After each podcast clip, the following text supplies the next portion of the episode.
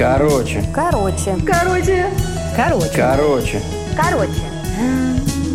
Короче. Короче. Короче. Целую папу. Нам пора. Очередь на регистрацию уже приближалась.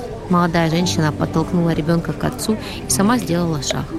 Ее худощавые руки обвили его шею, и она еле слышно прошептала «Люблю тебя». Он поглядывал на телефон, ждал звонка.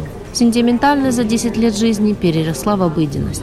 «Люблю вас, пиши», — ответил громко и торопясь. Ребенок играл с чемоданом, представляя его своей гоночной машиной. Ему было не до любви между родителями. Ему хотелось в бассейн, кока-колу и картошку фри. В самолете она слушала аудиокнигу, а мысли были с ним. Как он будет 10 дней без них? Она всегда уезжала и переживала. Он пил кофе с длинноногой брюнеткой и поглядывал на телефон. Снова ждал. Только СМС. Переживал 10 лет как-никак. Ребенок крутился как юла. Прыгая с сиденья на сиденье, ему было все интересно. И миллион пятьсот вопросов задавались каждые две минуты. Он все так же хотел в бассейн, кока-колу и картошку фри. Она набрала мужа вечером. Уже скучала. У нас все хорошо, добрались отлично. Егор спал, потом всех своими вопросами мучил. Но бассейн, кока-кола меня выручили. А ты как, скучаешь? Он не скучал.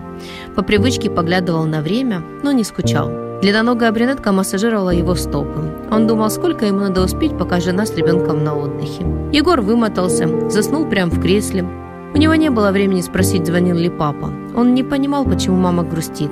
Он еще картошку фри не ел, а так хочется. Она засыпала и думала о нем. Он засыпал и думал, что с брюнеткой пора расставаться. Егор спал и снилась ему картошка фри.